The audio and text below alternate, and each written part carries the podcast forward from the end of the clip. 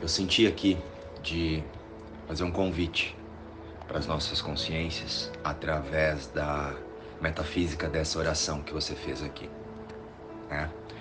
Porque a mente em um estado de idiotice, ela pode receber essa oração ou muitas vezes até fazer essa oração reforçando a separação ao invés de liberar a consciência para que o Espírito Santo ressignifique crenças e é, fortaleça essa consciência para a aceitação dos seus pensamentos reais, que é Cristo.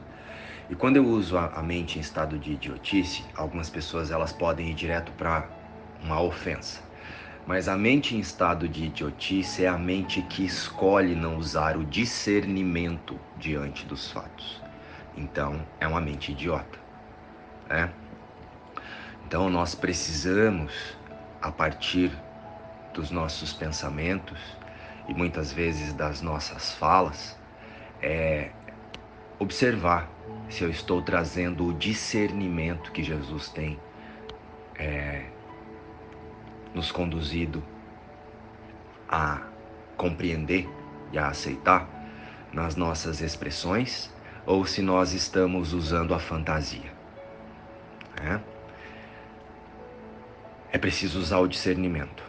E Pode ser que não seja o seu caso e pelas suas expressões eu sinto que você tem cada vez mais caminhado para manter o observador atento para esse discernimento, mas como nós estamos num grupo e o foco desse grupo é a liberação da culpa na consciência unificada separada, eu senti de trazer. Então olha só, quando eu faço essa oração, né? É chegada a hora de sair do deserto. Acima de tudo eu quero ver, tô sentindo assim e chegou a hora e é agora. E aí depois você vem, né? Eu percebo também o meu observador muito atento ao roteiro que me induz a culpa e as mágoas, no qual quer sempre me coroar com uma coroa de espinhos. Eu preciso observar se eu não estou fazendo isso imaginando que tem alguém sofrendo aqui. Porque se eu estou fazendo isso a partir da sensação, e você vai perceber isso a partir da sua sensação, de que tem um sofredor aqui no mundo que está passando por questões e por situações, e isso parece ser o sofrimento, essa oração é um pedido para que Jesus me tire da dor. E Jesus não acredita na dor e ele nem vê você na dor. Né? Então, é, essa, essa oração, se ela vem desse lugar, ela ainda é da separação. Existe um eu separado que está sofrendo aqui, pelo amor de Deus, me ajuda. E Jesus nos ensina o auto-reconhecimento, e hoje, na revisão de hoje, ele nos convidou a relembrar que são as mágoas que escondem a luz do mundo em mim. E junto com a luz vem a força. E a força, ela me leva à confiança a confiança de que não tem nada acontecendo. Então, se eu estou fazendo uma oração no sentido de pedindo para que Jesus me livre de algum sentimento ruim, primeiro eu estou dando realidade para a mentira e convidando Jesus para olhar para a mentira comigo, para depois aceitar o que ele está dizendo, que é é impossível que o Filho de Deus seja tocado por qualquer espécie de dor, angústia, porque o amor me criou como Ele mesmo, imutável. Então é, é preciso que nós passemos a nos observar se eu não estou fazendo essas orações na expectativa de Jesus resolver a minha vidinha. A nossa vida, o que nós chamamos de vida aqui no mundo, essa paródia que nós chamamos de vida, ela é apenas uma ferramenta. Não é que eu vou negar que eu estou sentindo aparentemente dor, angústia, não é sobre isso. Eu vou olhar para aquilo e vou dizer, parece muito real. Mas aí eu lembro que o mesmo, no mesmo lugar onde tem um sistema de pensamento que projetou, que pensou e projetou cenas, né, me colocou diante dessa cena para confirmar essa dor, existe também a luz em mim. E eu confio que essa luz vai ressignificar a crença que está me colocando diante disso aqui. E eu confio na imutabilidade da criação de Deus e descanso na certeza de que não tem nada para ser resolvido ali fora. E aqui eu vou tomar as decisões que precisa tomar, vou comprar, vou vender, vou pagar, vou resolver questões com filho, com marido, vou, mas desse lugar. Não tentando mudar a cena para que eu me sinta feliz e nem pedindo para que Jesus mude a cena para eu me sentir feliz. Porque quando eu peço para que Jesus mude o aspecto do que eu chamo a minha vida, isso é um pedido idiota. Isso é um pedido sem discernimento. Porque não há minha vida aqui para ser melhorada ou mudada. Eu preciso liberar a consciência de imaginar e de se identificar com uma holografia que eu chamo de eu e que eu chamo de vida. E que aí, através disso, eu projeto lá fora e transfiro a culpa e fico compartilhando mágoas, é, que são os pensamentos de separação, e usando o ressentimento porque os outros não colaboram para o meu plano de salvação individual, para me manter parecendo no mundo.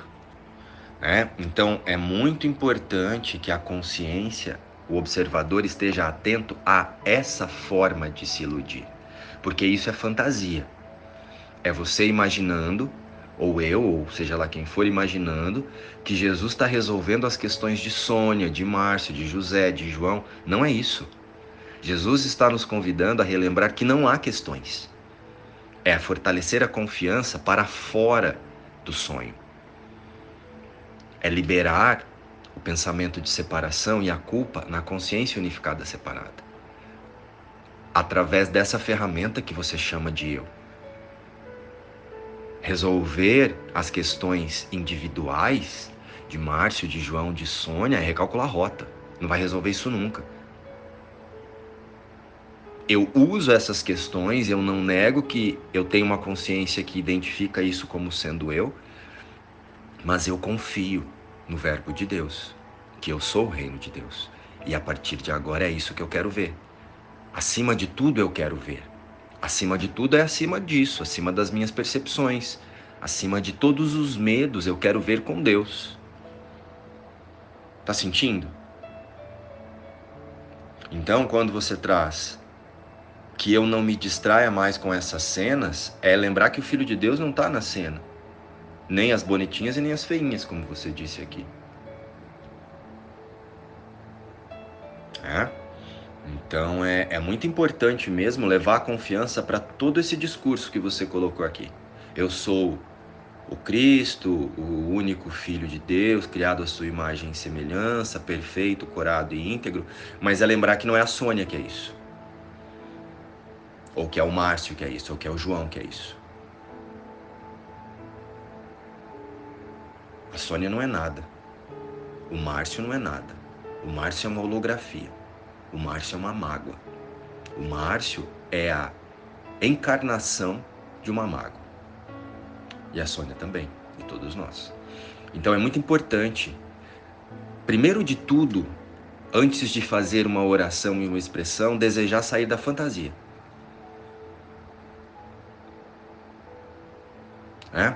Essas fantasias que faz com que eu fique fazendo discursos muito lindos, assim, de. Que não estou dizendo que é o seu caso, tá, Sônia? Estou usando isso aqui para todos nós. Discursos lindos de o ego, ele faz um curso em milagres junto com a gente. O ego é uma decisão sua. Se ele está fazendo um curso em milagres junto com você, é porque você decidiu. Escolhe outra vez. Nós vamos fazer com o ego durante muitas e, e muitas lições. Mas eu preciso ter o discernimento de me observar. Através das minhas sensações, dos meus pensamentos, das minhas expressões. É. Então tem discursos lindos. É, você é muito grande para ser pequeno. Se eu não observar quem está falando isso, isso se torna um discurso idiota, sem discernimento. Você é muito grande para ser pequeno. É como se fosse assim: nossa, personagem, você é muito abençoado para se sentir ofendido por isso ou por aquilo. Não, personagem. Você não existe. Você é Cristo, a imagem e semelhança de Deus. O que você é está muito além da grandiosidade que o ego quer fazer com que você se perceba. Você faz parte de Deus. Estão sentindo? Então tá na hora de deixar de ser para-choque de caminhão ficar se inspirando, inspirando em, em, em falas sem discernimento e observar-se mesmo profundamente, mas não para se atacar, né? Porque algumas consciências vão ouvir o que eu estou falando e vão se sentir atacadas, vão sair do grupo e é até bom que saia mesmo. Porque se está usando isso para se sentir atacado e não para levar a consciência para a realidade, talvez não seja o momento para observar-se desse lugar. Talvez ainda a escolha seja recalcular a rota. E tá tudo certo, não tem nenhum problema nisso. Mas pode ser mais fácil. Pode ser exatamente como Jesus está dizendo nas lições, porque é assim. Só não é assim porque nós não escolhemos assim. Nós escolhemos nos distrair e achar que temos que ficar resolvendo questões com filho, questões com marido, questões com emprego, questões com. Primeiro eu resolvo lá, a hora que tudo aqui fica bom, aí sim eu consigo aceitar o que Jesus está dizendo. A experiência com as lições de um curso em milagres é o contrário. Eu estou diante de tudo isso e eu descanso na confiança da, imutabilidade da criação de Deus. É para isso que essas lições estão nos conduzindo. E não para nos levar a mantralizar coisas bonitas para tentar nos aliviar da dor. Não há dor. Só há dor que eu decido dar realidade para ela. Então eu quero fazer um convite para que nós usemos o discernimento mesmo a partir da metafísica dessa oração da Sônia, que eu sinto que vem de um lugar de muita fé. Só que agora eu preciso observar onde é que está essa fé. Tá nas questões do personagem que está sofrendo ou tá no Espírito Santo, na impossibilidade do sofrimento?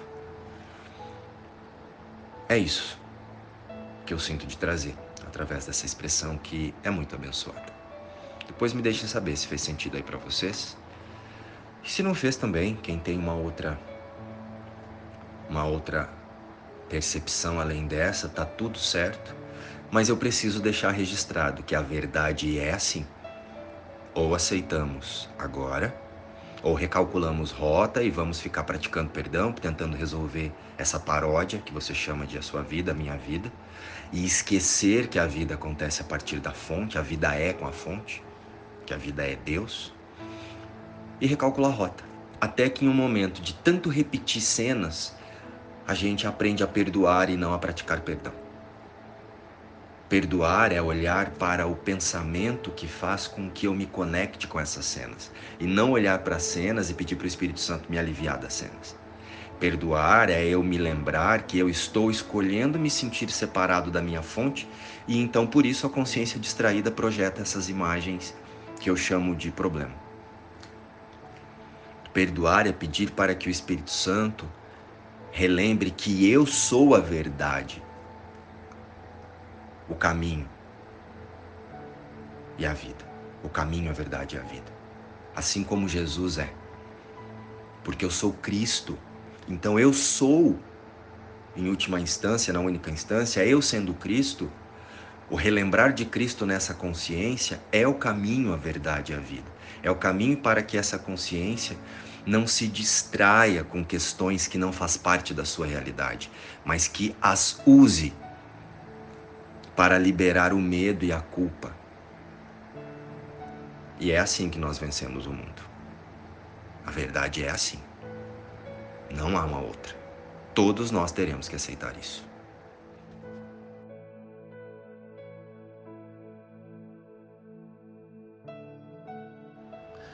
E com esse engajamento de aceitar essa experiência, essa minha experiência que eu compartilhei aqui para autoobservação, né?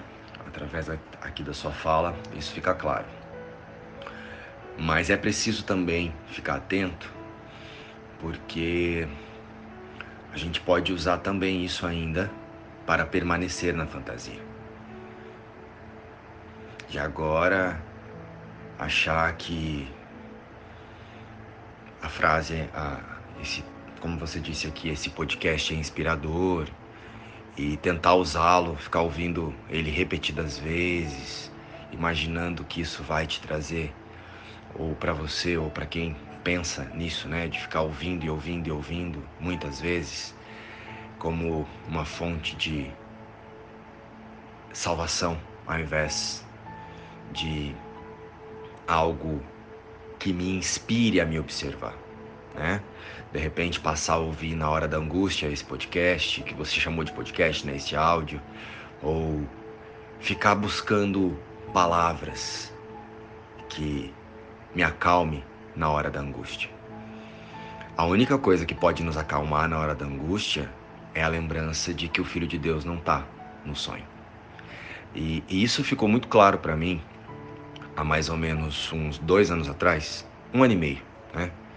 Quando eu cheguei numa aula da Ing, na primeira aula da Ing, e ela trouxe, na época, eu não me lembro exatamente qual era o capítulo que ela estava estudando, mas é, isso que eu vou dizer agora aconteceu no estudo da, da canção da oração. E tem uma passagem de Jesus quando ele vai aquele tanque onde as pessoas, né, onde tinha aquele aquele moço que queria andar, né? E ele e ele pergunta: Você quer andar? E aí o moço ele fica tentando contar todas as desgraceiras, que ele tenta ir pro tanque, não consegue, as pessoas vão na frente dele, que ele isso, que ele aquilo, que ele tá ali sofrendo já faz muitos anos e blá blá blá. E Jesus fica observando ele falar. E aí Jesus pergunta para ele novamente: Você quer andar? E ele então, e todas as pessoas vão ali na minha frente, eu não tenho ninguém que me coloque nesse tanque, que, que me leve até lá. Aí Jesus olha para ele e pergunta: Eu estou te perguntando se você quer andar. Eu não estou perguntando esse vitimismo todo que você imagina que faz com que você não ande. Então, quando eu cheguei no estudo da canção da oração, eu ouvi Jesus perguntando através da Ing: Você quer andar? E eu disse: Quero com você. Me conduz no caminho que você fez, Jesus, porque é só esse caminho que eu quero andar. Então, eu acho que é essa a resposta que Jesus está esperando de nós a cada lição. Só que nós usamos a lição para dizer que a gente quer que ele nos leve até o poço, e o poço está na ilusão. Ou que ele melhore o poço. Ou que ele né, dê um empurrãozinho no personagem. Então, na verdade, nós temos que responder uma pergunta. Acima de tudo, eu quero ver? Porque se você quiser ver, você vai ver. É impossível que a verdade não se revele para quem decidiu por ela. Então, estou trazendo isso porque, como você colocou aqui, né? É... Que é um. algo que, que você sentiu confiança. Então, que seja usado para o tomador de decisão e não para o, o autoconceito se espiritualizar.